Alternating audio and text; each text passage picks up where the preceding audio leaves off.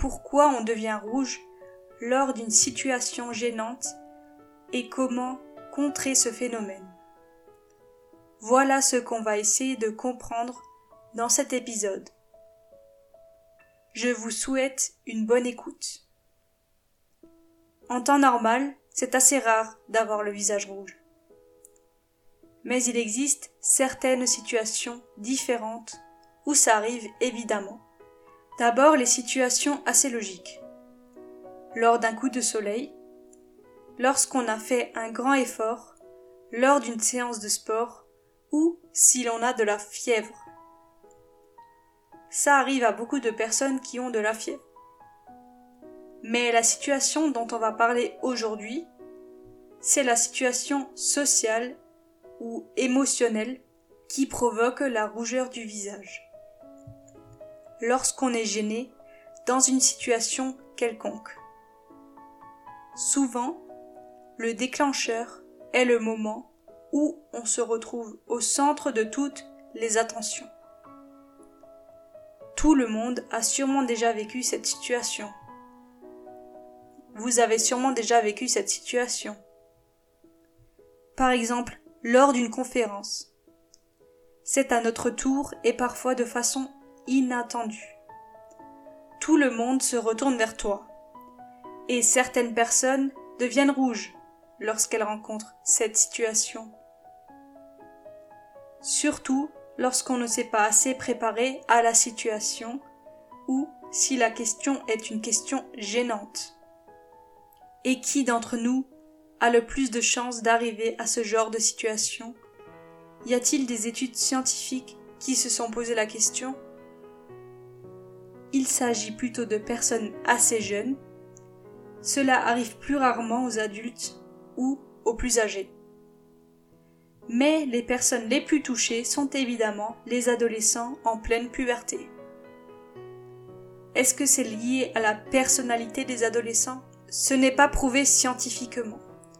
Il n'existe pas vraiment d'études qui en parlent, mais on peut s'imaginer effectivement que la personnalité d'un adolescent a plus tendance à obtenir un visage rouge qu'un adulte qui a plus souvent confiance en lui.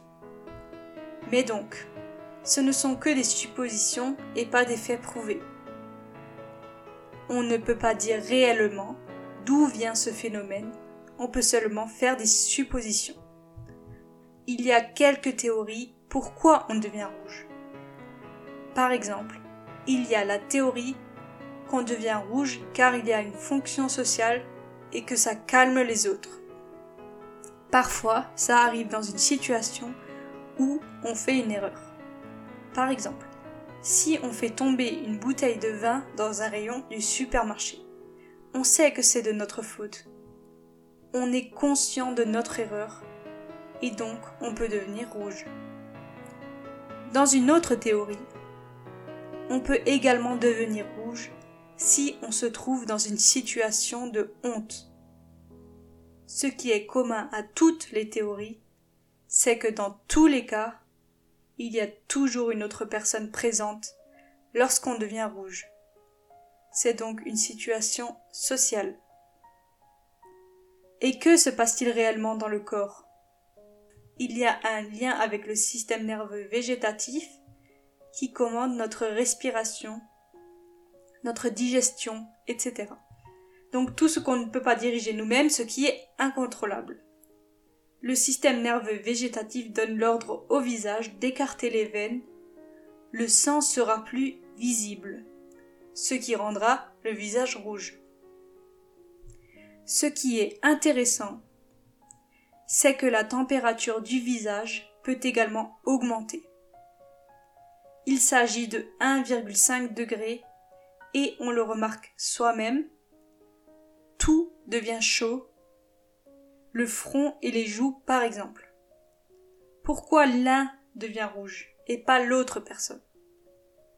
Je pense personnellement que tout le monde a déjà vécu cette situation, même s'il ne veut pas se l'avouer. Mais on peut noter que le visage rouge est plus visible chez une personne à peau claire ou une personne à peau fine. Ce qui est rassurant, c'est que certains souffrent du fait de devenir rouges, Mais il faut, mais il ne faut pas oublier que chacun a ses symptômes de son corps qu'il ne peut pas contrôler. Donc certains deviennent rouges, pendant que d'autres, par exemple, transpirent. Et c'est tout aussi gênant pour l'un que pour l'autre. Ce qui est également rassurant, c'est de se dire qu'au final, on ne devient pas aussi rouge qu'on ne le pense lorsque ça arrive. Est-ce qu'on peut d'une façon ou d'une autre faire en sorte d'éviter de devenir rouge? On peut essayer de cacher la rougeur avec du maquillage ou porter un masque, une écharpe.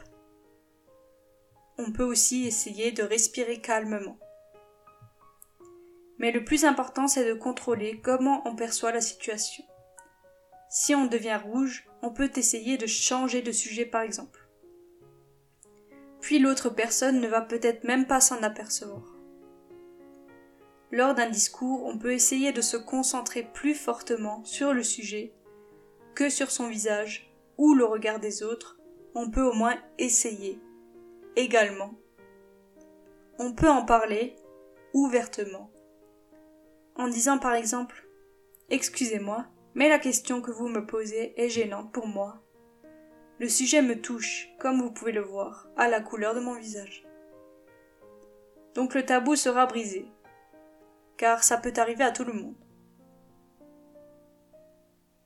L'avantage de la rougeur au visage, c'est que les personnes autour pourront vous percevoir de façon plus sympathique. Évidemment, Certaines personnes souffrent de ce symptôme, certains ont une sorte de grande peur de devenir rouge et peuvent devenir complètement immobiles si ça leur arrive. Le mieux dans ce cas, c'est de faire une thérapie. Par contre, si on devient rouge, cela ne signifie pas qu'on vient de mentir. Ce n'est pas du tout prouvé scientifiquement. C'est donc seulement une idée qu'ont beaucoup de gens. Pour résumer, si tu deviens rouge, reste calme et communique avec les personnes autour de toi.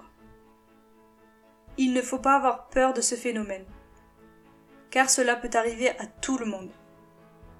Voilà pour cet épisode, à bientôt pour un nouveau sujet qui vous intrigue.